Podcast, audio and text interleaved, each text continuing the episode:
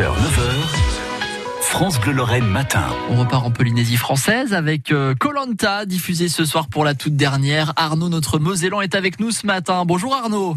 Bonjour Nicolas. Près de 40 jours sur Colanta et dans Colanta, et là, ça on y est la semaine dernière, épreuve d'orientation. Arnaud, comment on se sent à quelques heures, quelques minutes du, lancement de l'épreuve? Bah, C'est un peu, c'est un peu le stress. On voit le, on voit le bout du tunnel arriver, on voit, on voit les poteaux pas très loin. Moi, je me disais que j'avais réellement ma chance. Il y, a, quand même trois poignards. On est cinq, il y a trois poignards. Donc euh, voilà, je me dis que je vais, je vais comme d'habitude jouer ma chance à fond et puis euh, essayer de, de, de, dépouiller cette île pour trouver pour trouver un des trois poignards.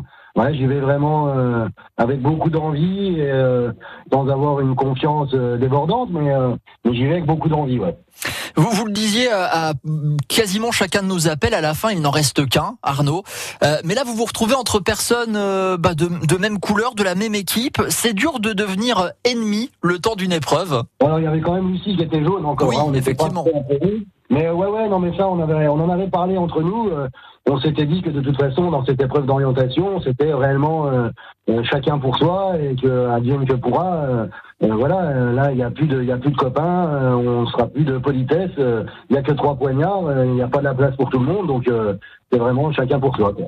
C'est quoi qui, qui, donne le plus de stress finalement sur cette épreuve d'orientation? C'est se servir de la boussole, ce sont les trois lieux remarquables pour cinq aventuriers, le fait d'être livré à soi-même finalement? Bah, C'est la course d'orientation en elle-même qui est stressante et qui, est, euh, qui est compliquée à gérer.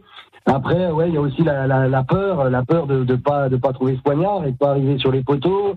Et puis après, une fois qu'on commence à être plusieurs sur le même site, euh, eh ben le stress de, de que l'autre trouve avant et que et ouais de se faire voler le, poignard ou euh, ben voilà, un peu tout ça mélangé, la boussole. Après, effectivement.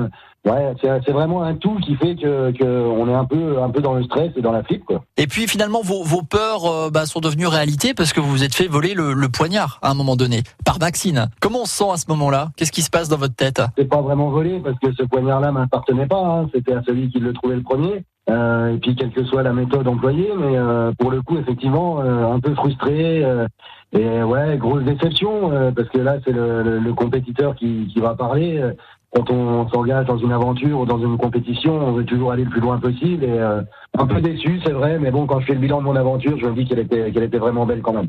Vous, vous êtes fier de votre parcours? Ouais, bien sûr. Ouais, je, suis, je suis très fier de mon parcours. Et puis, bah, d'autant plus que je m'aperçois que mes proches, mes enfants, ma femme, ma famille sont très fiers de moi aussi. Donc, euh, Bon voilà, ça laisse un, petit goût amer quand même de de, de, de pas terminer, mais malgré tout voilà, si on m'avait dit avant l'aventure, écoute Arnaud, tu iras jusqu'à l'orientation et, euh, euh, il se peut que pas plus loin, je pense que j'aurais signé direct, donc euh, donc je peux vraiment être content de mon aventure.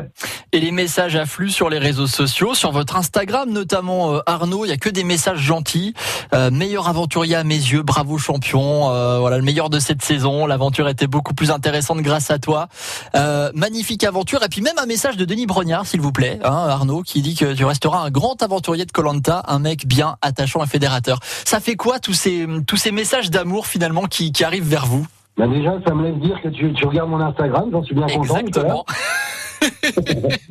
et ensuite, bah, écoute, euh, voilà, moi je suis resté vraiment naturel dans l'aventure, comme je dis toujours. Euh, ceux qui me connaissaient avant l'aventure m'ont vraiment reconnu euh, dans cette aventure-là, et ceux qui me connaissaient pas apprendront plus grand chose de moi parce que parce que je suis resté moi-même, j'ai pas triché, je suis euh, naturel, simple. Euh, apparemment, ça plaît aux gens, donc je suis, je suis bien content. Si, si, je peux leur rendre un peu, d'ailleurs, euh, j'essaye de, de, répondre un peu à tout le monde. C'est pas facile, mais je fais du, du, mieux que je peux et je remercie tous ces gens-là qui me suivent et, et qui ont été qui m'ont soutenu jusque-là. Merci à eux. Arnaud, on vous souhaite euh, plein de bonnes choses en tout cas. Merci beaucoup d'avoir représenté euh, la Moselle euh, dans cette émission de Colanta, la finale avec les poteaux à découvrir ce soir sur TF1. Merci beaucoup Arnaud, à très vite. merci à toi Nicolas et puis merci du coup d'avoir fait un petit fil rouge avec moi sur ta station. C'était vraiment sympa et c'était vraiment des, des, des, super interviews vachement agréables. Merci à toi Nicolas. Eh ben, c'est très gentil. On vous remercie Arnaud.